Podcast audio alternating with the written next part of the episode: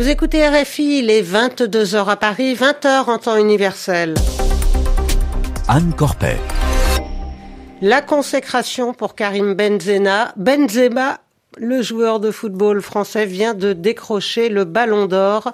Le meilleur joueur du monde s'est dit fier de son parcours. Encore une journée sous les bombes en Ukraine. Les Russes ont notamment utilisé des drones kamikazes de fabrication iranienne. Moscou dit avoir atteint toutes ses cibles. Plus de 40 organisations de défense des droits humains dénoncent la répression meurtrière en Iran. Les manifestations déclenchées par la mort de Marsa Amini se poursuivent maintenant depuis plus d'un mois. Et puis le nouveau ministre britannique des Finances dévoile les grandes lignes du budget. Il remet complètement en cause le projet de Liz Truss, la première ministre. Le journal en français facile.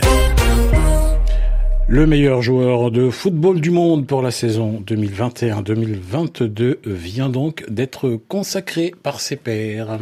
L'événement se tenait au théâtre du Châtelet à Paris et sans surprise, Martin Guez, c'est le français Karim Benzema qui vient juste de remporter ce ballon d'or. Exactement, KB comme on le surnomme au Real Madrid, cinquième français de l'histoire à remporter la plus prestigieuse récompense individuelle en football. À bientôt 35 ans, l'attaquant l'a reçu des mains d'un certain Zinedine Zidane, le dernier Français à l'avoir remporté justement. C'était il y a 24 ans, en 1998, une grande année pour le foot français. Zidane, ancien international tricolore, ancien de la Maison Blanche du Real Madrid, tout comme Karim Benzema, ému aux larmes, particulièrement acclamé par toute la salle. On l'a vu euh, derrière ses petites lunettes, il avait du mal à cacher son émotion, lui qui a fait l'unanimité, aucun débat possible pour ce sacre annoncé. Benzema qui a tout remporté la saison passée, la Ligue des Champions, souvenez-vous-en avec le Real Madrid, c'était au Stade de France face à, Liverpool, une Ligue des Champions dont il a fini meilleur buteur, meilleur buteur aussi de la Liga, le championnat espagnol qu'il a remporté avec le Real. Il a également remporté euh, la Ligue des Nations avec l'équipe de France. Il a évoqué il y a quelques instants un rêve de gamin et il a suivi ses deux modèles dans la vie. Zizou, comme il l'appelle, Zinedine Zidane qui a été son entraîneur au Real, et Ronaldo, le Brésilien, son autre idole, deux ex-ballons d'or, qu'il rejoint donc au Panthéon, lui le gamin de Bron, banlieue difficile de Lyon. Au Real depuis 2009, euh, il a pris une dimension immense depuis le départ de Cristiano Ronaldo. Le voilà donc cinquième français sacré, on l'évoquait après Zinedine Zidane, Jean-Pierre Papin, Michel Platini et Raymond Coppa. Merci Martin Guez en direct euh, dans nos studios. Dans l'actualité également, moins réjouissant, nouvelle journée de frappe massive en Ukraine. En Ukraine. À Kiev, quatre personnes sont mortes dans l'écroulement partiel d'un immeuble résidentiel en plein centre-ville. D'autres tirs de drones et de missiles ont provoqué la mort d'au moins huit personnes à travers le pays, les forces russes continuent de viser des installations énergétiques. Anastasia Becchio. Trois régions ont été particulièrement touchées dès l'aube. Kiev, la capitale, avec une première explosion à 7 heures, suivie de plusieurs autres, Soumy au nord-est et Dnipropetrovsk dans le centre-est. Près de 600 localités se retrouvent sans courant selon le ministère de l'Intérieur. La population est appelée à économiser la consommation d'électricité, surtout aux heures de pointe entre 17 et 23 heures. Les bombardements ont également touché des quartiers résidentiels. À Kiev, en plein centre-ville, dans le quartier Shevchenko, un immeuble d'habitation a été partiellement détruit par un drone de fabrication iranienne. Parmi les victimes se trouvait un jeune couple qui attendait un bébé selon le président Zelensky. L'armée russe s'est pour sa part félicitée d'avoir atteint toutes ses cibles avec des armes de haute précision. Les autorités locales annoncent par ailleurs qu'une installation d'infrastructures critiques a été touchée dans la capitale, des destructions également dans les régions d'Odessa et Zaporizhia. Dans l'après-midi, les forces russes ont lancé une nouvelle vague d'attaques avec des explosions entendues dans les régions de Khmelnytsky, Vinitsa, Jitomir et Tchernihiv. Sur Telegram, le président Volodymyr Zelensky a accusé la Russie d'agir sournoisement et ajoutant La terreur doit perdre et elle perdra. Anastasia Becchio et puis un avion militaire russe s'est écrasé un lundi sur un immeuble résidentiel du sud de la Russie. Oui, c'est ce que rapportent les agences russes. Le crash de l'appareil a provoqué un énorme incendie. L'accident a fait trois morts et 19 blessés selon un premier bilan.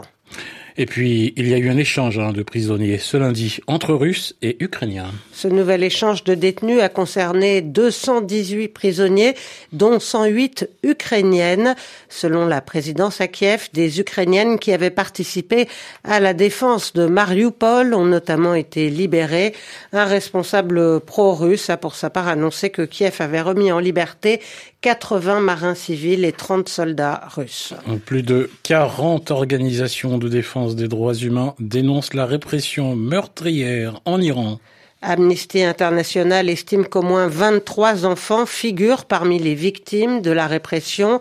L'Union européenne a adopté de nouvelles sanctions contre des responsables iraniens Parmi les personnes visées par ces mesures punitives, des membres de la police des mœurs, cette unité accusée d'être responsable de l'arrestation de Marsa Amini, c'est la mort de cette jeune femme qui a provoqué cette vague de manifestations sans précédent depuis 2019. Le bilan de l'incendie qui s'est déclenché samedi soir à la prison d'Evin s'est par ailleurs alourdi. Selon les autorités, huit détenus sont morts. Explication Muriel Paradon. Saura-t-on vraiment ce qu'il s'est passé samedi soir dans la tristement célèbre prison d'Evin? Des vidéos postées sur les réseaux sociaux ont montré des images d'un incendie impressionnant s'élevant du centre pénitentiaire. Des détonations ont également été entendues. Les autorités iraniennes accusent des voyous d'avoir mis le feu à un entrepôt de vêtements et parlent de heurts entre prisonniers puis avec des gardiens venus rétablir le calme. Mais des organisations de défense des droits humains mettent en doute la version officielle, trop habituée habituée, disent-elles, aux mensonges d'État. La prison d'Evin à Téhéran est connue pour sa brutalité envers les prisonniers d'opinion. Beaucoup de détenus sont en effet des opposants politiques, des journalistes, des intellectuels, des ressortissants étrangers, auxquels sont venus s'ajouter les centaines de manifestants arrêtés ces dernières semaines lors des protestations consécutives à la mort de Massa Amini. Certains de ces détenus ont pu donner des nouvelles à leurs familles. Le militant Hossein Rogani, emprisonné depuis fin septembre à Evin, a pu joindre sa mère, Selon elle, il pouvait à peine parler il aurait subi de mauvais traitements. Muriel Paradon, la population d'Haïti vit une situation absolument dramatique. C'est ce qu'a déclaré ce lundi le secrétaire général de l'ONU. Antonio Guterres a renouvelé son appel à l'envoi d'une force armée internationale pour faire face à la crise humanitaire. Le principal terminal pétrolier du pays est bloqué par les gangs armés depuis mi-septembre. Cela paralyse le pays tout entier. Il est en poste depuis trois jours seulement et le nouveau ministre britannique des Finances s'oppose déjà à l'Istrus. Jeremy Hunt a annoncé l'abandon du plan de budget de la première ministre. Le projet de l'Istrus avait provoqué la panique sur les marchés. Le nouveau ministre des Finances a prévenu les Britanniques qu'il fallait s'attendre à des mesures très dures. C'est tout le contraire du plan qu'avait proposé la première ministre. Emeline Vin. Plus qu'un revers, c'est une claque monumentale. Jeremy Hunt a annoncé le renoncement à la quasi-totalité du plan fiscal présenté il y a trois semaines. Seules les mesures déjà validées par le Parlement sont maintenues. Tout le reste, les zones de shopping sans TVA pour les touristes, les baisses d'impôts, part à la poubelle. Jeremy Hunt, qui vient d'être nommé chancelier de l'échiquier, est allé même au-delà.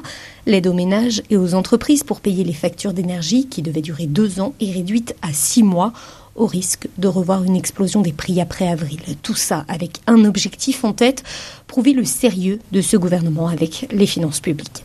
Politiquement, c'est tout le programme de l'Istrus qui vient de partir en fumée.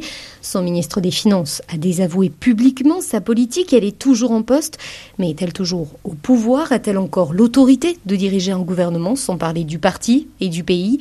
Un nombre croissant de députés ont déjà tranché et demandent son départ. Emeline Van Londres, RFI. Et puis en France, la pénurie d'essence continue de toucher près d'un tiers des stations-service. Oui, la grève se poursuit chez Total Energy. Le mouvement a été reconduit sur cinq différents sites, raffineries et dépôts de carburant.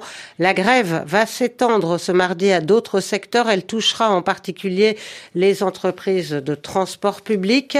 La circulation des trains régionaux sera perturbée. Mais à Paris, le métro, le métro ne devrait pas être affecté.